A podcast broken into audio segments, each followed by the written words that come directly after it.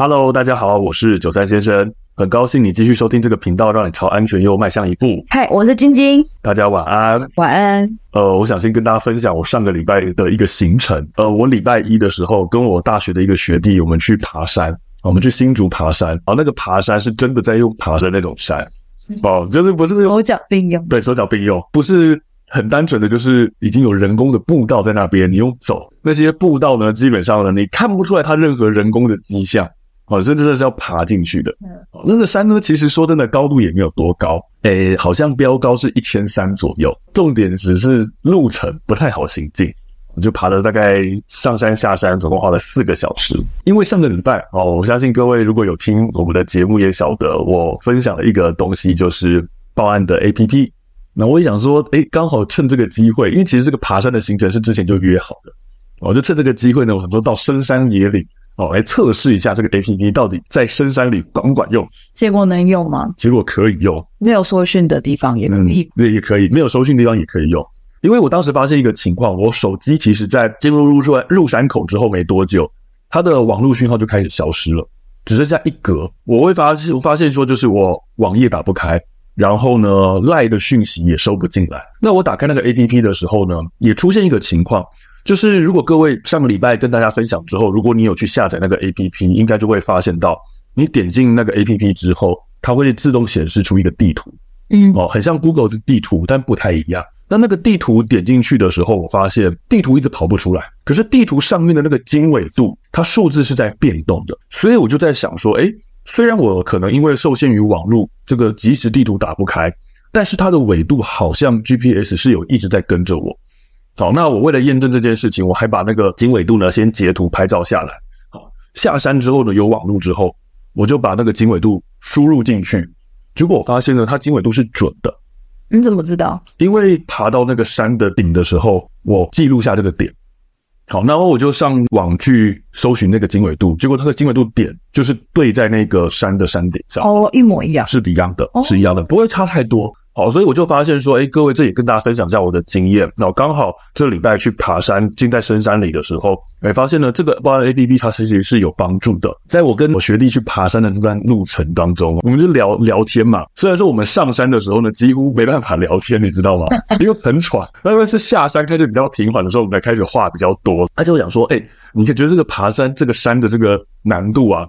跟你以前当消防队的这个去搜山的这个难度相比如何？对，所以我想呢，今天就跟大家分享一些我以前去山搜的故事。我想呢，我这边也要先跟大家说明一下一些情况，因为我之前是在台北市服务，记得我是在大安区，那其实附近辖区是没有什么很危险的山区了。所以呢，我以前的山搜经验呢，其实都是那种很初级、很初级的，真的就只是上山走一走去找人，不像有一些真的很那种荒山野岭。他们呢，这种山搜可能要在山上过夜的情况，哦，像外县市应该哦，基本上呢，我搜过的山其实就只有四兽山而已。哦，那这个其实它真的就是幼幼班等级的啦。嗯、我以前搜救的经验呢，其实大部分会在山里走丢的，它不是迷路，嗯，好，它其实是一些老人家已经失智了，所以他不知道怎么回家了。所以我以前的遇到的经验呢，都是这种情况。我也是在算是市区分队。讲真的，山搜不是我们很重、很常出现的业务，所以呢，我们这个山搜的训练呢，就坦白讲也会比较薄弱一点，因为那个不是我们主要的特性。还记得我当时呢，第一次要被叫去山搜的时候，哦，那个时候呢，就是小队长就传令下来说：“茂凯，你是山搜队的成员，你去集合报道一下。”我当时就心里想说。哎，我几时变成三搜队的成员了？你知道？我第一个疑问是这个事情，我怎么什么时候变三搜队成员了？然后他就说：“而，你上次不是有去受那个三搜的训练吗？”我说：“山搜的训练，你是说那个教我们怎么使用 GPS 的那个训练吗？”然后说：“对对对对对，就是那个。”哇，原来这样子我就变三搜成员了。你说你去上一堂课？呃，对对对对对。好，那我跟大家讲，那其实 GPS 呢，呃，不是大家想象那种车子导航 GPS，那个是一个定位我们的轨迹。我们真的上去走一圈之后，我们要把我们带的 GPS 拿下来，然后要把那个资讯做交换，表示说好，今天我走过这些地方，这些地方我搜过了，所以下一批人来的时候呢，这些地方就算是重复的地方了。哦，就不要再就不要再搜了。所以他其实当时是教我们操作这个 GPS 的用法。哦，哦，就那个跟大家想象的 GPS 不太一样。哦，但是呢，我就是这样子哎，学了那个机器操作之后，我就变山搜队成员了。然后呢，我当时还心里想说，哎，我到底要带什么东西上山去啊？我还真不知道，你知道吗？小队长很会资源利用哎、欸，哎，我真的是当时第一次要去山搜的时候，我连这个东西都不知道。然后呢，啊，我这辈子印象最深刻的两次的山搜经验，就有一次呢是这样子哦，那时候因为呢我们已经确定说那个失踪者他已经确定入山了，哦，因为当时好像说有从监视摄影机看到哦，迷航者他是真的已经进入这个入山口哦，对，然后所以当时呢我们就是要先问家属说，哎，这个失踪的人他平常的生活状况。职业是什么？这样为什么要问到这个？我也是在后来才晓得的，因为我们要借此去推断这个人的身体状况，他可以走多远？你说体力啊什么的？对，哦，因为我当时遇到那个情况比较特别，他既不是迷路，他也不是失智，他其实当时的情况，据家属所说的，就他其实已经久病厌世很久了，嗯，他有一些就是要自我了断的倾向，嗯，所以呢，他疑似进到山里面。去自我了断，所以当时我们就问家属说：“好，这个人他平常的身体状况如何？”那家属就有讲，因为他生病生很久，所以他体能状况很差。大概从入山口进去之后，差不多两三百公尺而已，有一座凉亭。其实他每次呢，只要走到这个凉亭，他的体力就不行了。坦白说，这对我来说是一个非常重要的资讯。对对，因为范围就很好锁定了，嗯，就是入山口进去两三百公尺的范围之内。它大概只会出现在这里。我也跟大家说一下，我们真的去山搜的时候呢，不会像大家平常去爬山走那种正常的人工道路。所以你们不会走步道？对，因为步道本来就有很多人在走。哦。如果它出现在步道附近的话，应该就已经被发现了。哦。所以正常状况下，这些迷航者不会出现在步道附近。嗯。所以我们这时候都要做一个动作，叫做下切。上山的时候，那个步道不是弯弯曲曲的吗？对。好，我们要从这个步道的位置，然后往山下走，就直接走到那个没有步道的地方。本来就走草丛的地方。对，走草丛，走到下一段有人行步道的地方。因为那是平常没有人走的地方，它不只是草丛，可能是树林，甚至有的时候我们走一走，走一走会遇到悬崖峭壁。那但是那一次的经验还好，因为是白天，加上呢范围又已经限缩了。结果后来啊，我还真的是第一个发现者。啊，真的、哦？对，就是我走到那个树丛里面，然后走走走走走没多久，看到有个人在那边，呃，不过他已经很明显已经死掉了。那我看到他的衣着特征跟家属讲的很像，嗯，然后呢，我就喊无线电，然后跟那个指挥官讲说，我好像看到了，嗯，啊，然后指挥官就问我说，还有没有生命迹象？嗯，然后我看了一眼，他其实当时掉在树上，然后呢，他的眼睛、嘴巴、鼻子附近都是一团黑影。好，那我走近靠前一看，才发现那团黑影其实是一堆苍蝇。好，对，所以呢，看清楚之后，我就直接跟指挥官讲，应该不用确认了啊，他应该是真的没有生命迹象，而且是无法拯救那种的，嗯，因为就明显死亡，嗯，所以就交给警察、交给检察官去处理。那这次三收其实算时间很短，我们大概不到一个下午就结束了。哦，对，因为范围锁定锁定的很小。有另外一次我印象很深刻的经验呢，是我们找了很久。那个时候呢，我记得我是晚上十点钟出发，家属报案说他这个真的是因为已经老年痴呆了，所以呢可能是迷路走丢了这样。那一天晚上呢还下雨，当时我们就一样照惯例嘛，问一下家属说，哎，他的这个身体状况如何？好，结果家属跟我讲，跟我们讲说呢，哦，他以前呢是登山向导，天呐，完蛋了，你知道吗？这是跟前面那个真的就是非常大的差别，这个真的完蛋了。对，他失智了，天哪！登山向导体能之好，然后登山向导平常又是专门走那些没有路的地方，哇，完蛋了！我一听到心想，完了，这个应该一时半刻是回不了，回不了分队去了啊！结果那天真的，我们从晚上的十点我就开始，我那一批那一批哈开始找，找到了凌晨五点，天都快要亮了，还没找到。然后呢，我就只是因为要换班，换下一批人过来了，所以我当天真的是晚上半夜哦，下着雨在。那个四兽山里面过夜，我那时候才知道哦，原来三更半夜的山里是长这个样子啊！有够可怕的，真的，哦，伸手不见五指。只是当时真的很危险，因为地又滑。那我们下切过程中呢，又很怕会遇到一些峭壁或者是很滑的地方，精神也是要很紧绷这样子啦。然后呢，你在注意自己安全的同时呢，你还要找人，你还要找人。对，因为你不是在那边自己行动而已，你就我有时候走走几步，还要抬头看一下附近到底有没有看到人。我不是说我们找到凌晨五点嘛，就我们当时天差不多在凌晨四点钟左右，忽然间听到有人在那边喊：“哎，喂，这样子，我们心想说，哎呦，是不是那个人他其实受伤受困了，就看到我们的求救，对在求救，啊，喊救命，所以我们就听到了，哇，非常振奋嘛，嗯，就赶紧呢往那个声音方向跑过去，大家都往那边，对，大家都往那边跑，因为听到声音，很多人都听到了，他叫的真的很大声，叫哎这样子，结果我们一跑跑，我就想奇怪，这个方向怎么好像是往那个正常的道路跑过去，不像是一个你会受困的方位这样子。就跑过去之后看呢，发现原来是有一个人在爬山，不是那个迷航者，不是那个迷航者，有一个人半夜四点去爬山，他因为觉得说就是可能半夜没有人，他在那边做发声练习，哎，然后一边顺便练拍手功，在那边拍手，然后呢，当时你知道吗？因为我们从零晚上十点搜到四点，其实已经很疲累、很不爽了，就看到他这样的时候呢，心情更不爽，你知道吗？不知道就是你在喊些什么。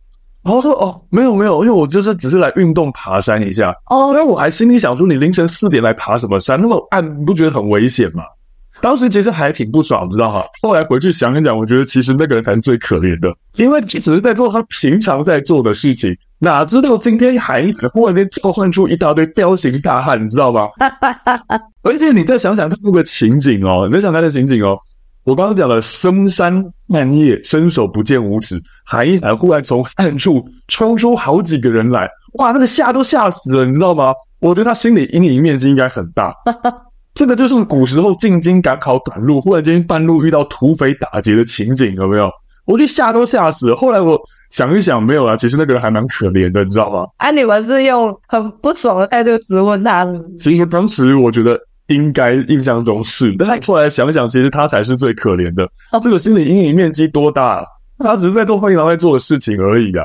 然后以后我觉得他搞不好会变不太敢这样，因为真的忽然间在山里，然后暗处冲出一大堆人，哦，真的很很可怕，你知道吗？我想想都觉得很可怕。觉得以为要被抢劫还是什么？对，要不然抢劫，要么就是觉得说我是不是遇到了那个不干净的东西，反正怎么想都觉得很可怕。所以才发现说，哦，原来有人会半夜凌晨四点去爬山的。对，结果后来呢，我我那一批也没找到人。然后后来随着天亮了以后，下一批的人来，那我就回分队休息。结果后来消息没有过多久就传回来了，说我下一批的人呢找到了，找到人是活着了。哦，这个就是最厉害的地方了，他还活着。啊，下雨又冷，然后一整个晚上。没错，下雨又冷，一整个晚上他还活着。所以，我真的觉得，平常把身体练好可是重要，你知道吗？对，天哪，好厉害哦！对，我觉得这个真的非常的不容易。我听那个回来的同事讲，他当时其实是没有意识的。哦，对对对对对，所以他其实也是淋了一整晚的雨。你想想看，我们去找他哈，我们这些一群彪形大汉，那一整个晚上都觉得有点受不了。嗯，而且我们还准备了很多东西，我觉得他身体底子够硬，不愧是登山向导。嗯，可能以前也很常耐受这样子的环境，这样很专业。对，所以呢，呃，这就是以前我印象比较深刻的两次山搜的故事。讲到前面刚才那个，也让大家知道一下，其实呢，很多人会有一个误会。那如果你真的在很深的深山里面，你是去爬那种。不是像我们讲的四兽山那种幼幼班等级的。你如果真的迷路的话，其实我们刚才讲到的失温才是你最需要担心的问题。没错，呃，这也跟大家分享一下，好，就是我们会讲说，在山里黄金三三三是，我不知道是不是叫这个名词啊？好，对，因为山搜的东西我真的没有那么清楚。嗯，但就我知道，他讲说你在山里迷路，三小时之内。你要先解决失温的问题哦，对，所以其实他的意思是说，失温才是你在山里最先要担心的问题。所以呢，你尽量不要让自己的衣服湿掉，尽量要找一个就是可以避风啊，不会一直被风吹，让你很冷的地方，这才是你第一个要先担心的事情。第二个三是指三天之内要想办法解决饮水的问题哦，对，所以其实很多人会以为我在山里迷路。好，我最先要担心的是饮用水，嗯，我最先要先解决的是饮水问题，其实不是，是温度，对，其实是失温的问题，你要先解决它。嗯，那最后一个三是说，你三周之内要解决吃饭的问题，意思就是说，你三个礼拜不吃饭不会死人。嗯，啊，大家不相信的话，大家可以自己试试看就知道了。一段时间不吃，真的不会怎么样。但我说真的，你在山里迷路了三个礼拜，好，那其实说真的，我们搜救你的难度应该就是会非常非常高。所以基本上呢，我觉得你先担心前面两件事情。说到饮水的事情啊，我觉得也要跟大家声明一下。呃，很多人可能还是会有这样的误解，万一我真的迷路了，我想办法去找河流、河谷，因为有些人会想说，哎，第一个我找到河流，我可以确保我的饮水问题。找，第二个呢，以前有此一说，说你只要沿着河谷往下游走，你就可以找到离开山的地方。难道不是吗？是没有错啊，因为水往低处流嘛，所以你往下游走，你就可以到出口地方。嗯，但是实际上呢，这种状况呢，会不建议大家这么做。为什么？如果你在山里迷路了，你要做的事情是尽量留在原地。好，当然呢，不要有危险。像我刚才讲的，你可能要有一个避风的地方、遮雨的地方。但是尽量不要再持续的不断移动，因为你持续的不断移动呢，其实你很可能会迷航的更深，因为你已经迷路了。哦，你是搞不清楚你的方位哪边才会离那个山下比较近，你可能会继续深入，继续迷路。那我们搜救你的难度也会增加。第二个事情是，通常迷路就不会是在我们讲的说有人工步道的地方嘛？对，你一定是在那些。根本就是很多树丛、树林，人烟稀少。是的啊，那这个时候呢，你其实有点，就像有点像我们刚才讲的，你在做下切的动作了。那这时候你说往河谷的方向走，你可能走着走着走着，你会走到一些你无法下去的悬崖峭壁。嗯，那这时候呢，万一你刚才下来的地方很陡，你可能就会真的进退不得，被卡在那个地方。好，那你要维持自己还能够。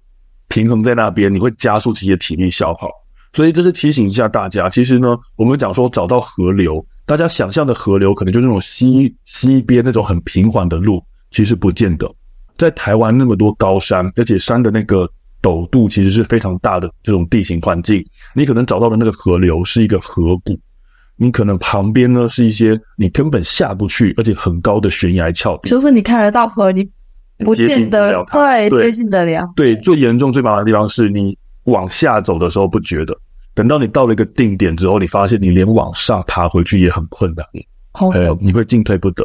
对，所以呢，这是提醒一下各位，呃，也跟大家稍微简单的分享一下。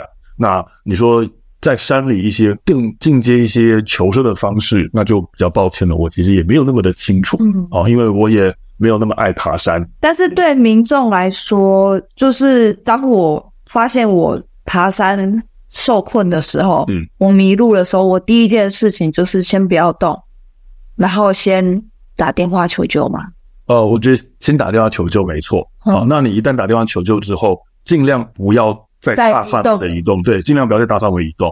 好，那如果真的发现呢，诶搜救要来找到你有些困难的话，记得你要先担忧的是你会不会失温这件事情。是，先想办法保暖，保保好自己，嗯，为自己做好保暖。嗯，对对对。那呃，我觉得呢，另外更重要的事情其实是事前的预防了，不要在没有准备的情况之下啊，就是觉得说，哎，我看了哪个网络上啊，这个山好像很漂亮啊，在没有做功课、没有了解、没有准备的情形下，就是手上一些。该有的工具、该有的保暖，什么都没有，一些防护都没有，就这样贸然去爬山。好，那这个其实常常才是会在山里迷路的原因。对，那所以这个我想是提醒一下各位。所以呢，我想呃，今天就是跟大家分享一些啊、去爬山啊，还还有山搜的这个经验。那我想今天的分享呢，就到这边。那希望今天的分享对大家的安全有所帮助。呃，如果各位有从这一集获得收获的话呢，请大家给我们五星好评，或者是小额赞助，对我们都是莫大的鼓励。也请欢迎多多提问，我们会以你的问题当做下一次的主题。对，另外如果想看精华影片版的话呢，呃，请到 YouTube 搜寻九三先生，我们会在节目上架之后一周啊发布新影片。好，那我想我们今天就到这边喽，下回见，拜拜。拜。